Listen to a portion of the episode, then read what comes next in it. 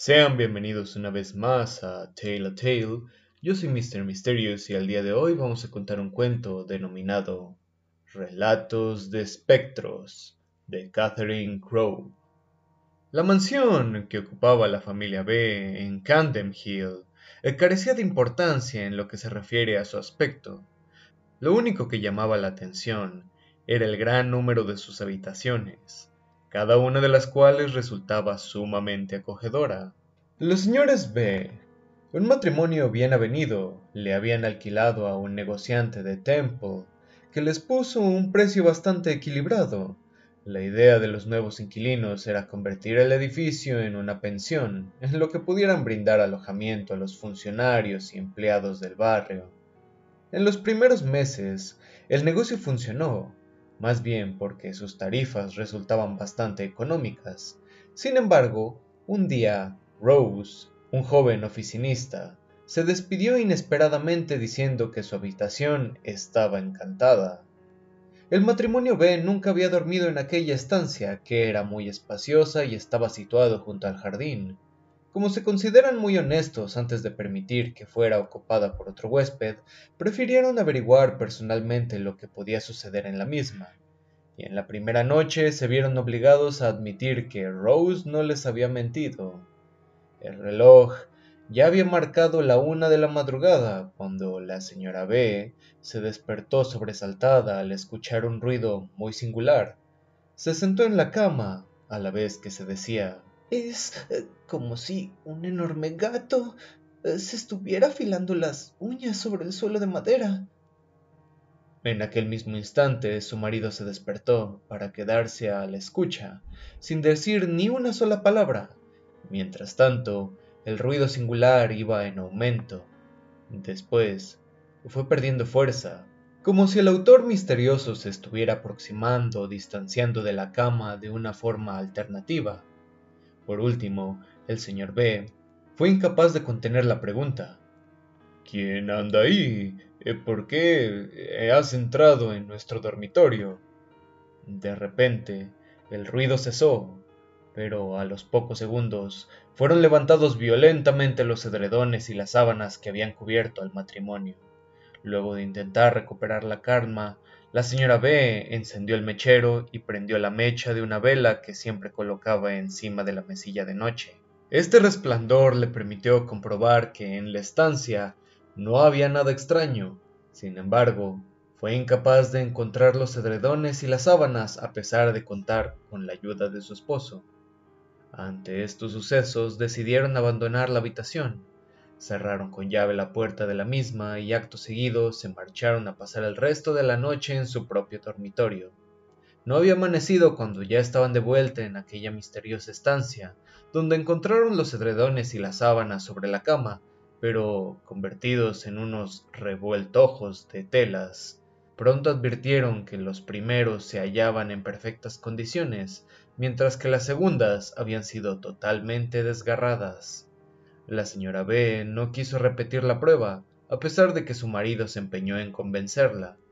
Finalmente, fue éste quien pasó la noche siguiente en el cuarto encantado. Lo primero que hizo fue dejar la linterna encendida junto a la cabecera de la cama. Le costó mucho conciliar el sueño al hallarse demasiado tenso. En el momento que comenzaba a cerrar los ojos, se vio sobresaltado por el mismo ruido de la noche anterior.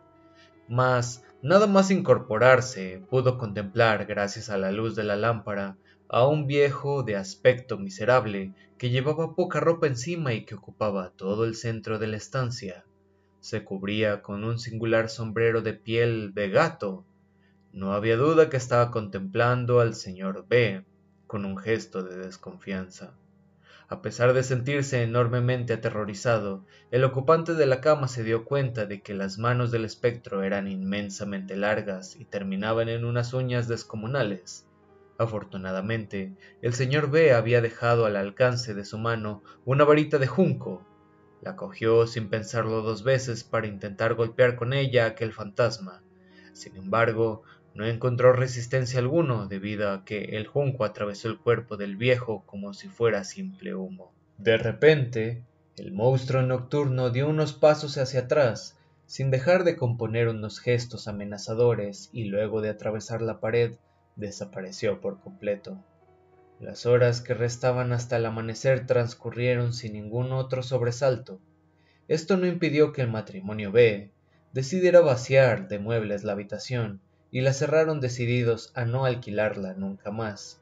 El espectro de la noche jamás volvió a aparecer en la casa, así que los huéspedes, lo mismo que los propietarios de la pensión, consiguieron dormir tranquilos a lo largo de dos largos años. Pero precisamente al cabo de este tiempo, los esposos B hablaron del fantasma con uno de sus primos, que era un marino residente en Kingston y había venido a visitarles. Este personaje era un sujeto corpulento de un firme sentido común. No se atrevió a considerar exagerados los comentarios de sus parientes. Sin embargo, tomó la decisión de pasar la noche en la habitación embrujada. No sin antes haber intentado disuadirle, se puso allí una pequeña cama, una mesita, una silla, una consola y sobre esta una lámpara encendida. El marinero se durmió inmediatamente, ya que nunca había creído en los fantasmas, hasta dejó la puerta cerrada con llave y añadió un grueso cerrojo. Acababa de sonar la campana de la una del reloj del comedor, cuando este personaje fue despertado por una fuerte sacudida en su cama. Enseguida pudo ver el viejo del sombrero de piel de gato que le estaba mirando con el rostro muy encolerizado. En el momento que el marino iba a saltar del lecho, el fantasma retrocedió, bufando como un felino rabioso, y no tardó en desaparecer por la pared. Seguidamente pudieron escucharse muchos golpes violentos dentro y fuera de la casa, hasta que un enorme trozo de yeso se desprendió del techo. Pero el espectro jamás volvió a reaparecer en aquel dormitorio.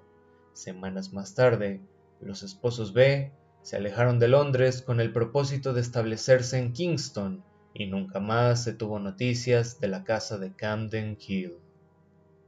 Comparte el video si te gustó con algún amigo o conocido. Suscríbete y dale a la campanita para estar informado de nuevos relatos. Síguenos en nuestras redes sociales, en Twitter como arroba y en Instagram como arroba Mr. Mysterious Tale